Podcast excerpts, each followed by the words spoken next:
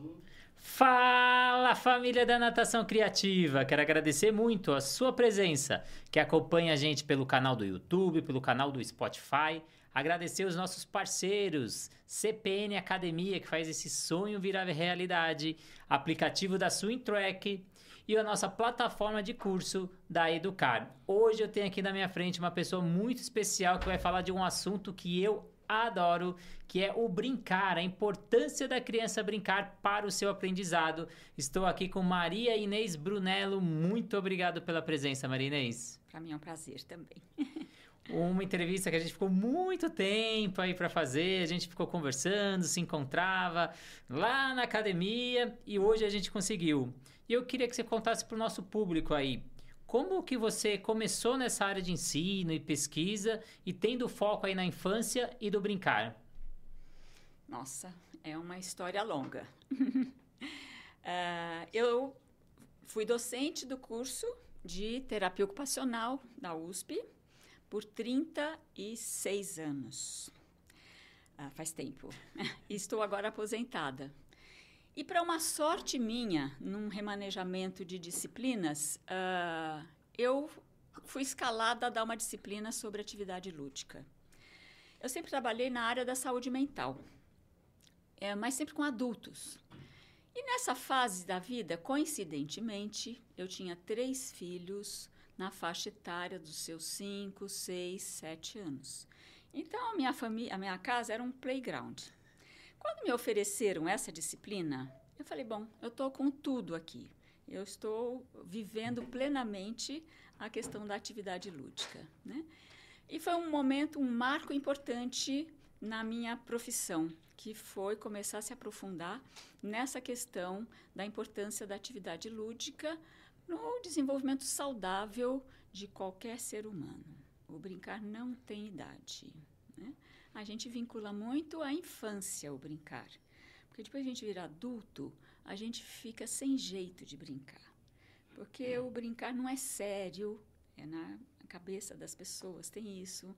O brincar é coisa de, de prazer, não é produtivo. Então, são preconceitos que se tem na sociedade onde se desvaloriza esta atividade. E eu falei, é agora mesmo que eu vou mudar essa guinada aqui dentro. Então, acabei me responsabilizando por todas as disciplinas que diziam sobre o brincar, e com isso veio todo um resto né, de, ati de atividades profissionais que eu trabalhei muito tempo com criança e adolescente com deficiência psíquica na área da, na, da saúde mental. Né? E eu montei um espaço dentro da universidade que se chamava Espaço Lúdico Terapêutico ele sobreviveu durante 10 anos, de 97 a 2007. Né? Montamos dentro da universidade, dentro do curso, né? onde ah, foi um espaço extremamente rico né? de atendimento a essas crianças que tinham ah, sofrimentos, principalmente nessa área né? da saúde mental onde muitos mestrados e doutorados foram feitos a partir das vivências que lá aconteciam. Né?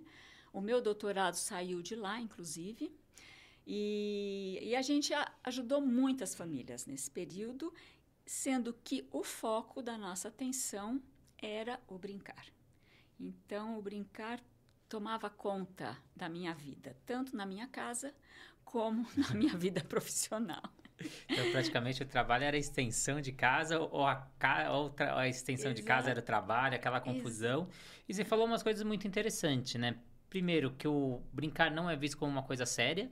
Uhum. E às vezes as pessoas com esse preconceito, muitas vezes a gente ouve, ah, o que a criança está fazendo? Ela está lá, está brincando, como se ela tivesse, não tá, estivesse fazendo nada. Uhum. E eu queria saber de você como você enxerga a importância desse brincar, não só para o desenvolvimento, mas também para o aprendizado diário da criança. Você tem toda a razão. O brincar não é valorizado. Os profissionais que trabalham nessa área né, e trabalham com esse instrumento, né, que é a, o brincar, acabam não tendo muito valor. Então, algo que eu ensinava muito os meus alunos na universidade era assim: tirem a palavra só. Eu só estou brincando. Eu só estou passando tempo. Não existe o só quando a gente lida com brincar. Porque o brincar é uma atividade extremamente complexa. Né? Depende de um desenvolvimento global do ser humano, quer seja biológico, fisiológico, psicológico, afetivo, social. A criança que está com alguma problemática, passando por algum sofrimento, tem dificuldade nessa área do brincar. Né? Então, não existe o só brincar. Para você entender o valor da atividade lúdica, você tem que entender todo um processo de amadurecimento que acontece desde o nascimento, né? porque acho que uma coisa importante de a gente dizer aqui que o brincar não é inato. Ninguém nasce sabendo brincar. A gente tem a responsabilidade né, de passar esse conhecimento para as crianças. Ah, ele já nasceu sabendo brincar. Não nasceu sabendo brincar. Né? Você dá esse ambiente positivo, saudável, né? condições de segurança, de conforto, onde a partir da imagem do outro, do que o outro está passando, né? do que o outro está te possibilitando enquanto um campo de experimentação, a criança consegue ir aprendendo a brincar. O brincar exige muitas áreas uh, do nosso né, do desenvolvimento. Então vamos pegar, pegar um exemplo. Né? Uh, o brincar é uma linguagem simbólica. Né? Então, é onde a criança começa a ensaiar essa capacidade de representação simbólica, né? que é onde a gente se diferencia dos outros animais. Os outros animais não têm essa capacidade ainda, né? Porque é tanto treinamento hoje em dia com os, né? com os, é, os outros né? animais, assim, que não sei daqui a um tempo. Mas hoje o que nos diferencia seres humanos né? dos outros animais é a nossa capacidade de representação simbólica. Por isso a gente consegue falar, por isso a gente consegue ter sonhos, por isso a gente consegue escrever. Né? E o brincar é uma linguagem simbólica. Né? Então, toda vez que a criança, vou brincar de casinha, é o como ser.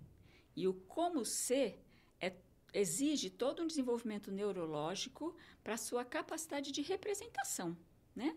E essa possibilidade de conseguir ser um ser de representações simbólicas te torna social. Então, nós estamos aqui conversando porque eu posso entender você e você pode me entender né? e o público pode nos entender. Porque nós estamos falando uma linguagem né? onde a gente pode entender o que o outro fala. Claro que se eu estivesse falando russo aqui, nós não estaríamos nos compreendendo. Mas essa é a linguagem que a gente tem. Né? E o brincar é uma linguagem. A criança que não consegue brincar é uma criança que tem comprometido a sua capacidade de simbolização de representação. E com isso, comprometido essa capacidade de se socializar com o outro, né? de trocar, de fantasiar, de imaginar, né? e com isso de ser criativo. Então, assim, exige, o brincar exige um complexo processo de desenvolvimento, de amadurecimento, né? de qualquer criança, né? A criança que não é colocada num ambiente seguro e onde não é passado né, os seus códigos sociais, os seus códigos simbólicos, é uma criança que fica incapacitada de brincar. Né? Então, o como ser fica impossibilitado.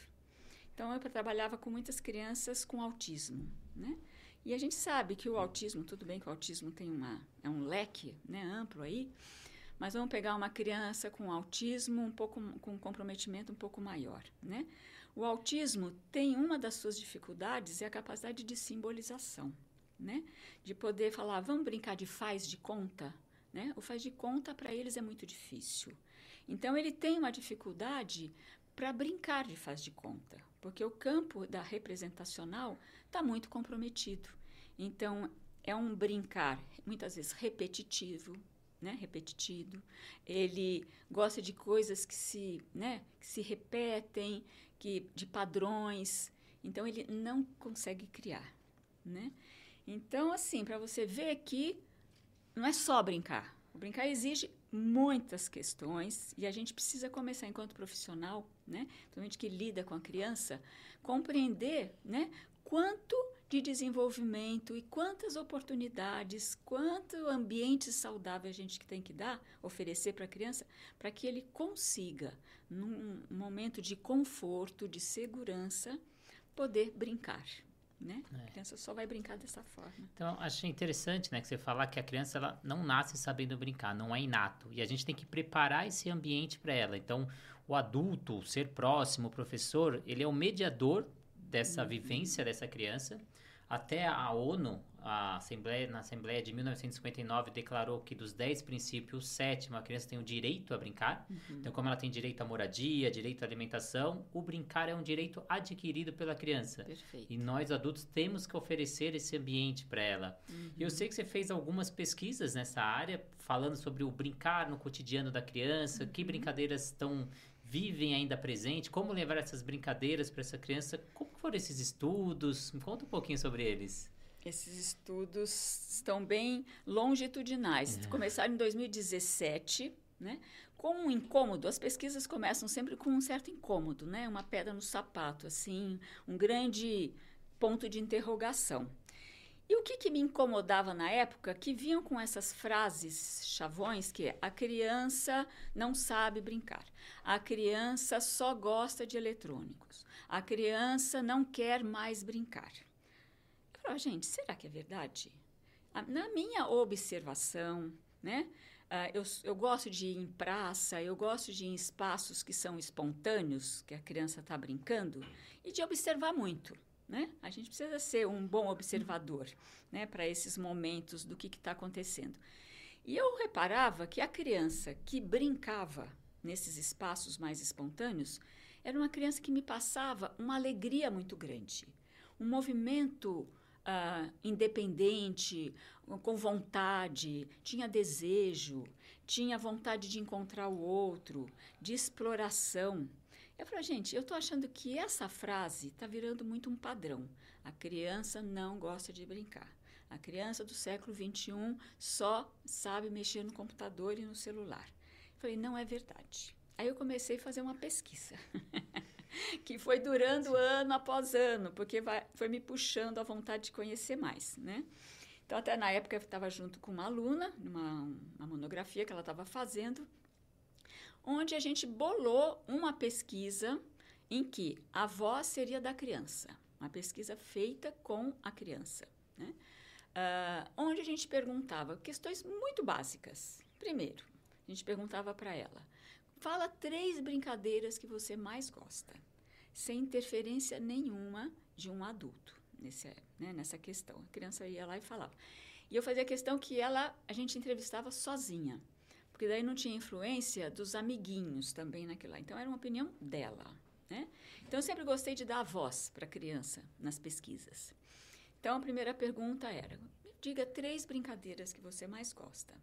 Segunda pergunta: ah, quem ah, ensinou você a brincar? Quem ensinou você a brincar? Terceira, onde você mais brinca? Né? Diga três brinquedos que você tem em casa, não de desejo, né? Mas que você tem em casa que você mais gosta. E aí eu acrescentei uma última pergunta, que no começo eu não fazia, mas depois eu vi que era importante. Eu perguntava assim: o que, que deixa você feliz? Né? E foi muito incrível. Né? Eu fui fazendo essa em 2017, essas mesmas perguntas. Né? Fiz com uh, crianças da zona da região oeste aqui de São Paulo.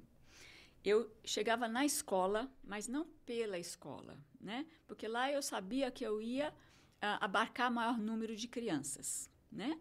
E de uma em uma, né, eu ia perguntando sobre essas questões, né? Eu fiz um banco de respostas de crianças que chegou a quase 370 crianças neste período, né? Depois eu acabei, depois eu conto as respostas, o que que deu, né, dessa pesquisa. Depois, eu comecei a trabalhar numa escola em Barra Duna, que é de São Sebastião, uma praia de São Sebastião, que eu vou lá há 30 anos. E eu fiz uma pesquisa também numa escola lá de Barra Duna, quer dizer, uma realidade bem diferente daqui de São Paulo, né? E um lugar pequeno, Barra Duna é um bairro de São Sebastião, né? Então tem características totalmente adversas daqui de São Paulo. E fiz para essas crianças as mesmas perguntas, né? E eu acabei acrescentando, aumentando um pouco a faixa etária. Porque assim, eu nas, na, quando eu comecei, eu comecei com crianças de 6, Fundamental 1, de 6 a 10 anos. Por que, que eu peguei essa faixa etária? Primeiro, porque elas conseguiam preencher sozinhas o questionário, né? Porque já, muitas sabiam já escrever. E as que não conseguiam, a gente sentava do lado e escrevia junto. Uh, segundo, que elas. Uh, é uma época muito rica do, da, do imaginário, da fantasia, das brincadeiras, e o outro já faz parte da vida deles, né? Então eu foquei, né, fiz um recorte nessa faixa etária de Fundamental 1, né?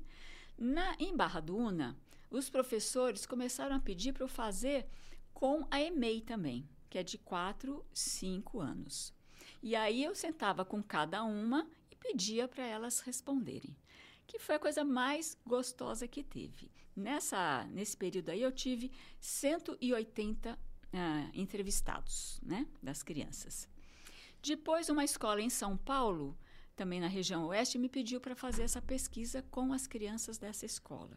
Então, também peguei o Fundamental 1 e fiz as mesmas perguntas, né, das brincadeiras. Então, eu acabei juntando um número muito grande né, de respostas que eu considero que são representativas né, de poder bancar né, a, o que, que deu de resultado aí. Né? E fiz uma última pesquisa que foi na época da pandemia. Né? Então, isso daí foi em 2020, final de 2020, que já tínhamos passado um tempo né, fechados, as crianças né, em casa, assim, escola. E aí resolvemos fazer uma nova pesquisa. Só que dessa vez quem respondeu foi algum integrante da família, um adulto, porque aí a gente tinha que passar, foi por outros, né, outras formas né, de pegar os resultados. Então os familiares foi quem respondeu. E as perguntas eram: como foi brincar nessa fase da vida que vocês estavam dentro de casa, né? E, né, foram respostas muito interessantes. Eu vou tentar pegar um pouquinho, né? Uh, eu não sei quanto tempo pode, pode tem, falar? pode falar? Pode. então eu vou responder primeiro assim, as três, o que que me espantou, que me encantou até de continuar, né, uh, fazendo essa pesquisa, foram as respostas. Quais as brincadeiras que eles mais gostavam, né? Por incrível que pareça, eram as mesmas brincadeiras que eu, quando criança, brincava também né? Então, quem é o top das brincadeiras? As duas brincadeiras top que mais apareceram: pega, pega e esconde, esconde. Né? Não, era uma coisa incrível. Todas esconde, esconde, pega, pega, esconde, esconde. Algumas variações de nome que se modernizavam, mas a essência da brincadeira era essa.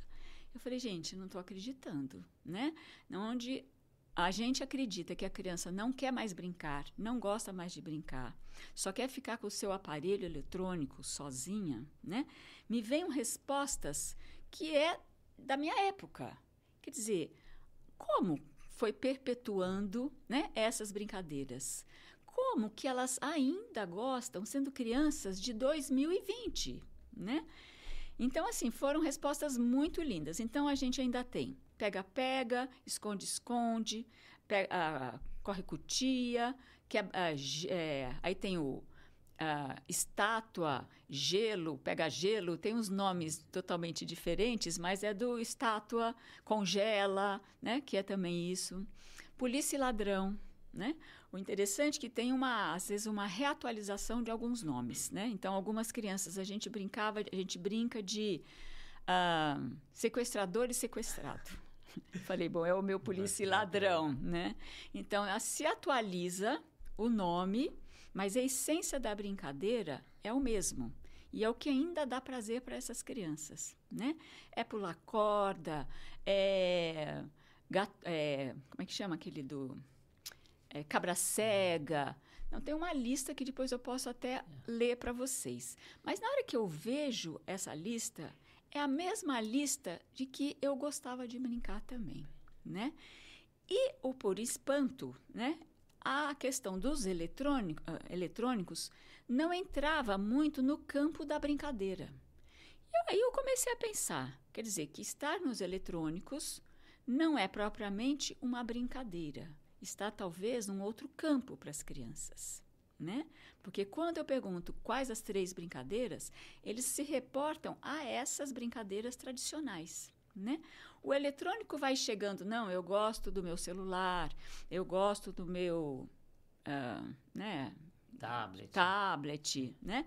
Mas não é o que mais aparece quando se faz essa pergunta. Então, é muito interessante isso de a gente poder pensar por, da onde nós tiramos que a criança não quer mais brincar.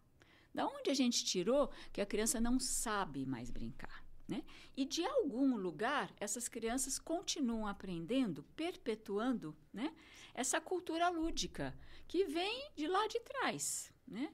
Eu gosto de apresentar um quadro que é do Bruegel, que acho que todo mundo conhece, né, das 86 jogos infantis, que foi pintado em 1700 e tanto, né, onde se tem brincadeiras que hoje as crianças de 2020, né, também falam como se reportam a elas como brincadeiras, como espaço lúdico para elas, assim, de prazer, né?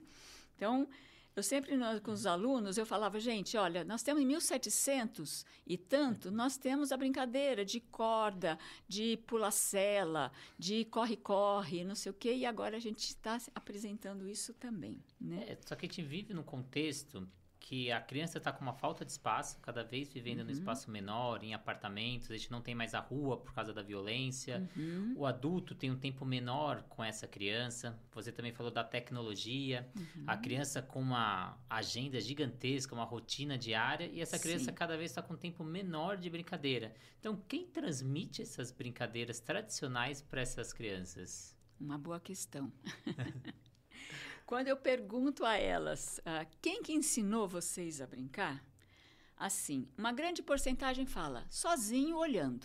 Falei, que bárbaro. Numa praça, ficou olhando.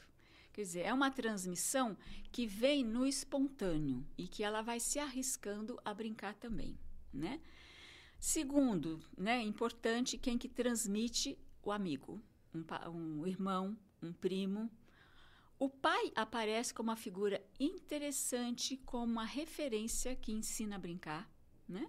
A mãe aparece, mas eles se reportam ao pai, a figura do pai. Não, o pai que me ensinou a jogar peão. Meu pai que me ensinou a pular cela. Meu pai. Então, assim, são questões que a gente tem que parar para pensar. Qual é o papel dos irmãos? E eu ia chegar ali, né, na escola. A escola hoje é um espaço muito importante né, de transmissão da cultura lúdica. Né? Mas não que as escolas estão dando um espaço para brincar. Né? Não, onde é no recreio. E o recreio é muito pouco valorizado nas escolas. Eu tenho feito uns trabalhos nas escolas, né, com outra temática, mas eu fico observando. Né?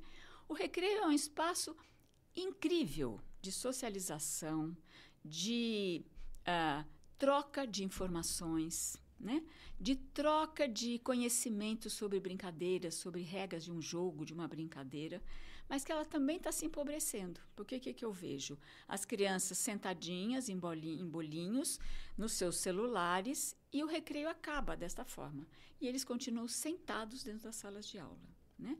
Mas a escola ainda é um canal né, de divulgação das brincadeiras tradicionais e que deveria ser muito mais uh, valorizado. Né, muito mais, que é um espaço muito legal, né? Então as crianças se reportam, então, principalmente aos irmãos, as, a família ampliada, primos, tios, né? A família ampliada é muito importante nessa transmissão. Ah, porque domingo eu vou para casa da minha avó e lá eu encontro meus primos e lá a gente brinca. Né? Então, várias vezes eles trazem isso como importante, né? como um espaço importante para a brincadeira. E ah, o, em relação ao espaço, hoje realmente nós temos espaços reduzidos, famílias reduzidas, né? Muitos filhos são filhos únicos, né? Uh, e que onde fica esse brincar? Fica no fim de semana de alguns, né? E fica em algumas escolas, né? Então, para a gente pensar a importância do papel para a continuidade e para que oferecimento de um espaço que, que é um lugar de prazer, de criação, de crescimento, de amadurecimento, né? Que é o espaço do brincar, né? Através do brincar a criança ah, decide coisas, né? Lida com situações desafiantes, cria em cima daquilo que não tem, né? Então assim é de uma riqueza o espaço do brincar e que realmente existe uma diminuição disso, mas eu não ponho a responsabilidade nas crianças. Eu ponho a responsabilidade nos adultos. Então, não é a criança que hoje não sabe brincar, não é a criança que hoje prioriza o celular, né? Mas está muito mais confortável oferecer esses instrumentos para a criança, né? Para que elas fiquem quietas, para que elas fiquem comportadas, porque o espaço no apartamento é pequeno, porque não tem outra pessoa brin para brincar junto, senão eu que tenho que brincar com ela, né? Então, assim, eu responsabilizo totalmente, me incluindo, óbvio, porque eu sou adulta, né? Que a criança hoje está no celular, está no tablet, por responsabilidade dos adultos, né? Das escolas, das famílias, nas atividades extra, né, que as crianças estão lotadas, como você falou, né, agenda muito cheia. Porque eu sempre pergunto, eu falava para as famílias sempre, mas quem que compra o celular para essa criança? Não é a criança que tem o dinheiro e tem a autonomia de ir na loja e compra, né? Quem é que está comprando? Quem está oferecendo esse instrumento para a criança, qualquer que seja dos eletrônicos? Somos nós, adultos. Quem que Uh, prefere que a gente jante num restaurante e cada um fique no seu aparelho. Crianças de dois anos estão coladas numa tela, né? Quer dizer, o que, que você está oferecendo de possibilidades para uma criança? Ou é o celular, o tablet, ou é o celular e o tablet, né? Eu não ofereço uma segunda uh, opção então, olha, a gente pode brincar aqui enquanto espera a comida, ou a gente pode ficar no celular. Não é oferecido essa segunda oportunidade para ela, né? Então, assim, eu hoje eu responsabilizo muito, né? Essa situação está assim de nós adultos, né? Em relação a essa situação que está. Porque assim, eu já tive essa experiência, já fiz essa experiência. A criança está no tablet, está no celular, e aí você, eu promovo alguma brincadeira com algum outro grupo de criança. Então as crianças começam a correr, a gente começa a brincar de pega-pega. Essa criança solta o celular e vai brincar, né? Por que não é o contrário? Por que as crianças não param de correr, de brincar, como a gente está brincando, e vai ali ficar grudado no celular? Não. O prazer dessa criança de poder ter a oportunidade de estar brincando, de estar sendo oferecido esse espaço, é muito grande. A gente percebe no corpo da criança a alegria, né, de quando ela está interagindo com outras crianças, de quando ela está resolvendo os problemas via a brincadeira, de quando ela está se desafiando no real. No celular, no tablet, você está desafiando o imaginário, né? Você está desafiando uma, uma imagem. Né? É muito diferente você se desafiar, você enfrentar situações no real, com outra criança, com subir uma árvore de verdade, né? Ou então ser mais rápido que o amiguinho e não ser pego, né? Não ser pego pelo celular é uma coisa, não ser pego por outro amiguinho é outra coisa. Vive a experiência carne e osso, né? E sem contar o aprendizado que você tem nessas brincadeiras, né? Que você comentou do polícia e ladrão. Quando alguém vai pegar um e puxa mais forte, outro amigo vai lá e dá um tapa, ele sabe que ele chegou no limite. Sim. Ou eu quero ser o polícia, ele também quer ser a polícia, e a gente tem Sim. que fazer as regras. Uma hora é você, uma hora é o outro. Então ele vai entender que uma hora é você e outra hora ele também tem a vontade dele. Uhum. Ou saber o, o, brinquedo que é meu, o brinquedo que é dele, o brinquedo é. que é nosso. É um aprendizado tão amplo E eu vou, quero vir com um momento de reflexão, porque você falou o papel importante do pai, da figura paterna, uhum. e falou da importância da escola nesse brincar, uhum. e a importância de a gente criar esse ambiente para a criança. Uhum. Eu queria que você conversasse, porque o professor hoje, alguns deles têm essa resistência de utilizar o lúdico, porque, uhum. como a gente falou lá no começo, é visto como uma coisa que ele está no ócio, que ele está sem fazer nada. Uhum. E muitas vezes o professor quer ensinar da maneira que ele aprendeu. Então, eu uhum. aprendi da maneira, entre aspas, tradicional e eu quero ensinar desse modelo tradicional e não um modelo mais lúdico. Uhum. E o pai que vive nesse novo mundo, que às vezes está brincando com a Sim. criança com o celular também na mão, uhum. e também ele tem os horários e quer brincar é. rápido, é. e como você disse, é mais cômodo dar o celular. Uhum. Como trazer essa nova imagem, ou esse novo modelo que a gente precisa do professor estimulando o lúdico, do pai estimulando o lúdico nessa criança?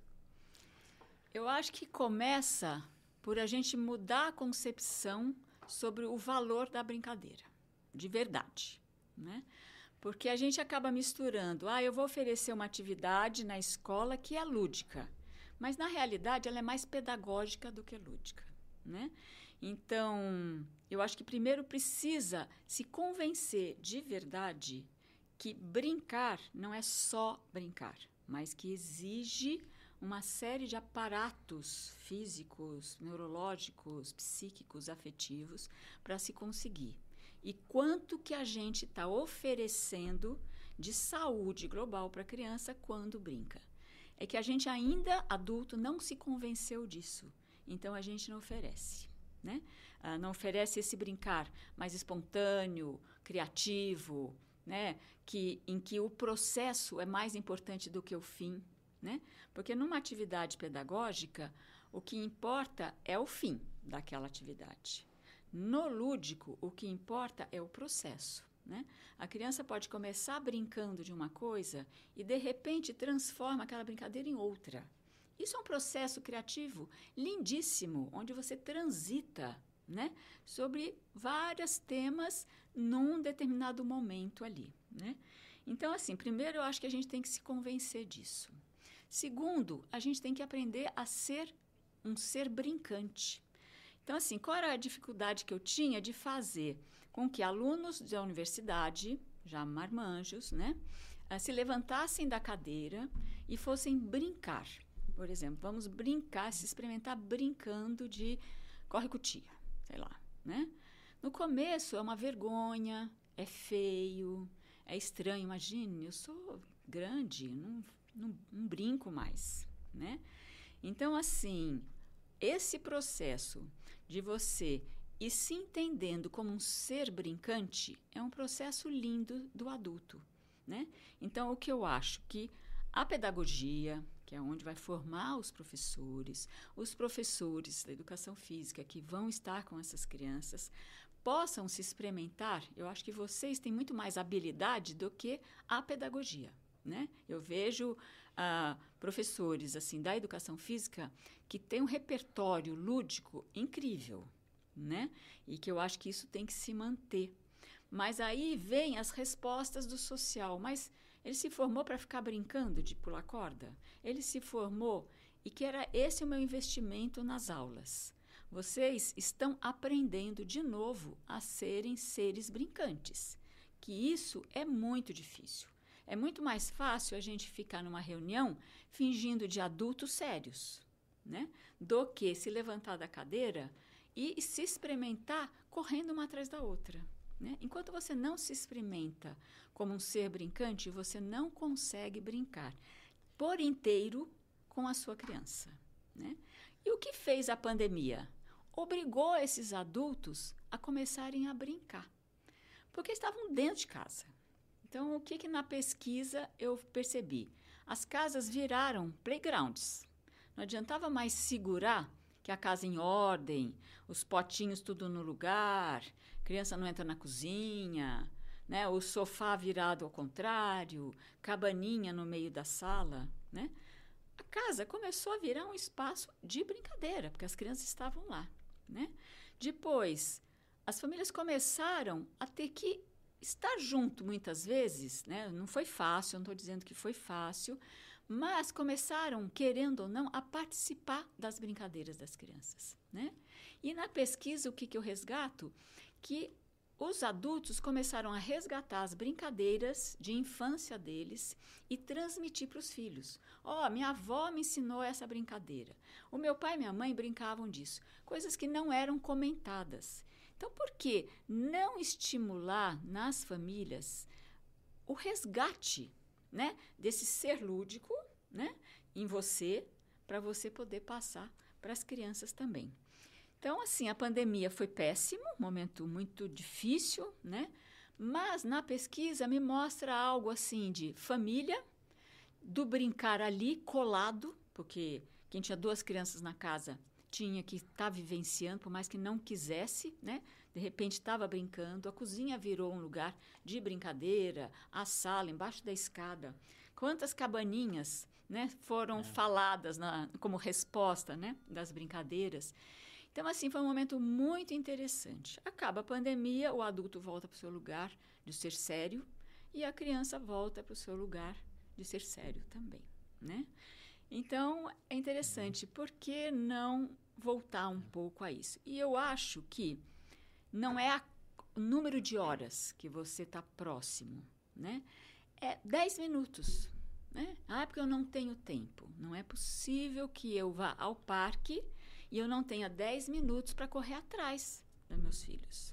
O que eu vejo nas praças, que eu sou uma grande observadora, eu gosto de ir para as praças e ficar observando. E muitas vezes eu entro na brincadeira, né? Ah, os adultos sentados nos banquinhos e as crianças procurando parceiros para brincar, né? Ah, eu estou cansada. Ah, eu não vou brincar, né? Por que não aproveita um pouco deste tempo, né, para poder brincar. Você se exercita, seu corpo se mexe, você corre. Porque depois você vai para academia e fica andando na esteira. Corre atrás dos seus filhos. Você faz um super exercício. É. é. E até eu que dou muito curso, e eu levo o lúdico, brincar e esse prazer nas aulas, eu falo que é mais difícil controlar os adultos nos cursos do que as crianças nas minhas aulas. Porque eles entram numa empolgação e na brincadeira, uhum. é uma coisa que tá dentro ali fechada, e você, na hora que você abre, é, e eles adoram uma competição, e é difícil controlar nos cursos. Quem me acompanha pelo Brasil aí sabe quanto é difícil controlar esses, esses alunos que, que eu dou aula durante os cursos. Eu fiz um projeto para o SESC, SESC Verão. Eu dei aula lúdica para adultos. Quando eu cheguei, os professores locais às vezes tinham um pouco de resistência. Ah, mas adulto não gosta de brincar. Você veio para brincar com o adulto, não é com a criança? Uhum. Acho que colocaram você na turma errada. Não é na turma, não é uhum. horário tal que você tem que vir. Falei, não, vou dar aula para os adultos e vou dar jogos para eles. Teve até uma aluna que ela não colocava a cabeça na água, ela tinha muito medo.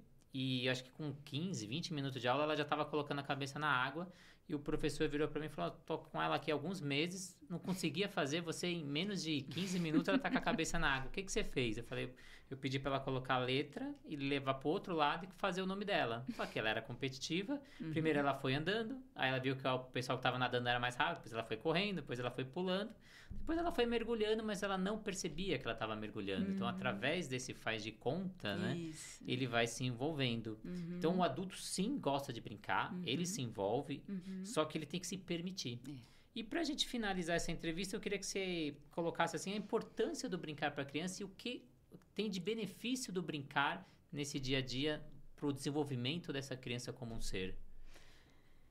Ah, bom, primeiro é que ela se coloca socialmente presente, porque é uma linguagem. Né? O brincar é uma linguagem que exige representação simbólica. Né? Não estou falando do bebê. O bebê é um brincar né, mais sensorial, próprio, né, da percepção. Mas esse brincar que vai acontecendo a partir do segundo ano de vida, né, um ano e meio, dois, a criança começa já né, a elaborar a simbologia, por isso ela começa a falar nesse período. E o brincar está muito colado nessa linguagem verbal né, e escrita. Né? Então, eu acho que é isso. Então, primeiro é ela poder ser um ser social, né? que possa dialogar a partir dos códigos né, ah, sociais do seu grupo. Segundo, fisicamente ela só ganha, porque ela lida com o corpo inteiro ao brincar. Né? Então eu sempre falava para os meus alunos: não existe pensar em brincar. a, o brincar é uma ação necessariamente. Aí eu estou pensando que eu estou brincando. Não existe isso. Né? Você tem que agir para ser uma brincadeira. Ao agir, você coloca o seu corpo inteiro ali, né? Você se mexe, você se exercita, você lida com situações uh, inovadoras, né? Depois, eu acho que é um campo uh, de desafios, que para a vida inteira a gente vai ter que lidar com desafios, seja em qualquer área da vida, afetiva, do profissional, amorosa, né? Você está sempre sendo desafiado a alguma coisa. Cada vez que você acorda de manhã, já é um desafio. Tenho que levantar da cama, tenho que enfrentar o meu dia, que às vezes não é tão bom. Então, estou sempre sendo desafiada. E o brincar é um campo importante de superação de desafios. Né? É um campo importante também onde você transita entre o simbólico, entre o, a fantasia e a realidade. Né? Então, isso a vida inteira você vai ter que usar. Então, você vai a um cinema, né? Você é adulto, vai ao cinema, né? Se você não tem essa capacidade de transitar entre a fantasia e a realidade, você é incapaz de entrar na cena do filme e viver o que um personagem está vivendo. Né? Se emocionar junto com uma cena do filme. O que, que, é isso, se emocionar, entrar numa cena? É poder eu sair da minha realidade e viver uma fantasia né, que está acontecendo no filme. E o brincar é um exercício né, desse trânsito entre a fantasia e a realidade, que é algo que a gente vai ter que lidar a vida inteira. Senão você vira um sujeito de razão, né? Então, aquele sujeito que é só racional, que é difícil de ser, mas que acaba se protegendo de algo e que a razão é a sua defesa, né? É aquele que não quer se envolver com o campo da fantasia, né? Eu trabalhei com crianças, né, no campo da saúde mental, e aí a gente sentia o ao contrário, crianças que estavam beirando uma psicose, por exemplo, né? Eles tinham uma dificuldade muito grande de transitar entre a fantasia e a realidade. Então eles entravam na fantasia e eles não conseguiam, de uma forma autônoma, voltar para a realidade. Né? Então, eles iam se confundindo nesse mundo simbólico com o mundo representacional. Eu, dá tempo de eu contar uma coisa dá, rápida? Dá. Só rápido, que eu lembrei uma historinha, só para ilustrar. Né? É, eu lembro que a gente estava voltando de uma viagem, eu, uma amiga, né? ela tinha, a, a filha dela é minha, minha filhada, agora já tem seus 30 anos, mas, ah, gente, para passar a viagem, aquele trânsito, voltando da praia, isso há 25 anos atrás, né? E a gente começou a brincar de mamãe e filhinha no carro para passar o tempo, para ela, né, para passar o tempo ali no carro. E aí a gente começou. Ela falou: então tá bom, eu sou a mamãe e vocês duas, a mãe dela e eu, né, são minhas filhinhas. Eu falei: tá bom, então vamos lá. E começamos a viver uma cena da fantasia ali. Ai, mãe, que não sei o quê. Aí a gente começou: ai, mãe, não sei o quê. Teve uma cena lá que eu, de brincadeira, eu e a minha amiga, a gente começa a brigar por um, uma boneca que estava ali. Aí chegou uma hora que a angústia dela era tão grande, porque ela estava vivendo aquela fantasia tão inteira, que ela falou: chega, não quero mais brincar. Voltou, chega, agora eu sou de novo a filha. Então, assim, ela tinha o controle né, de poder entrar e sair da realidade quando não sustentasse a fantasia, por exemplo. E isso é muito importante para a gente, né? A gente sabe que aquela cena no filme é, do, né, é de uma cena do filme, não sou eu que estou vivendo aquilo lá. É, que através desse brincar que ela possibilita, né, ações, situações e fatos da vida dela, né? Então ela consegue fazer essa imitação que você falou do jogo Isso. simbólico, da linguagem, do desenho. Ela começa a criar mundos sem sanções, sem uhum, coações, sem uhum. normas e sem regras provenientes do mundo do adulto, né? Então ela cria, ela imita, e é o que você falou, ela entra e sai desse mundo. Então ela começa a se testar até onde ela pode ir, Perfeito. até onde é o limite dela. Então é muito importante. E você também falou da importância da fala, que a fala se dá através do estímulo. Então a criança uhum. aprende a falar através de estímulos e é muito Isso. através desse brincar. Uhum. E até o marco motor da fala foi modificado pelo CDC americano, que antes era até dois anos, agora é dois anos e meio, É esperado. Uhum. Então, isso é decorrência da falta de estímulo. Até a criança apontar as partes do corpo, era se esperado com 12 meses. Agora o CTC já passou para dois anos. Então, como a criança vem se desenvolvendo cada vez mais tarde, por Uhum. falta muitas vezes de estímulo, de brincar, se a gente promover esse ambiente para essa criança. Marinês, queria agradecer muito por essa entrevista, entrevista Eu- gostosa, importante para os profissionais de educação física, professores, pedagogos, para os pais, que até uma das respostas que deu lá no seu teste, né, nas suas pesquisas, foi que a pessoa que a criança mais gostava de brincar era o pai, não era nem um amigo próximo, né, o pai paterno, né, então a importância desse pai de estar com essa criança. Queria que você deixasse aí suas considerações finais, ou alguém, alguém que quiser procurar esse estudo, como ele consegue, se você transmite para mim, eu passo. Eu acho que o pessoal ficou curioso para ver esses estudos. É, eu, eu posso passar para você, Renato, as pesquisas né, que estão aí. Ah, não tem problema nenhum. Eu não tenho nenhum canal assim. Eu tenho WhatsApp, e-mail, né? Que pode, pode sentir à vontade de mandar e-mail. Eu deixo o e-mail com você aqui, né? Que é maribrunello.hotmail.com, né?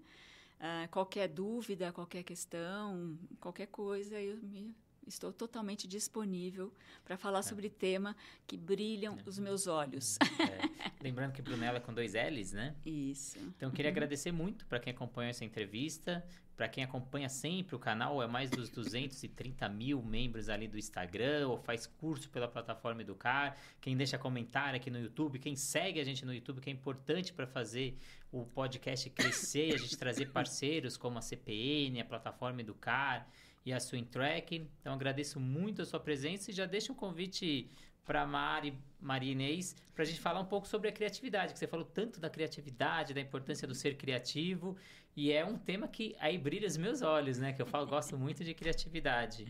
Então, muito obrigado e até a próxima entrevista. Agradeço muito a oportunidade de estar aqui, muito mesmo, falando sobre um tema tão importante. Então, muito obrigado e até a próxima. Obrigada, gente.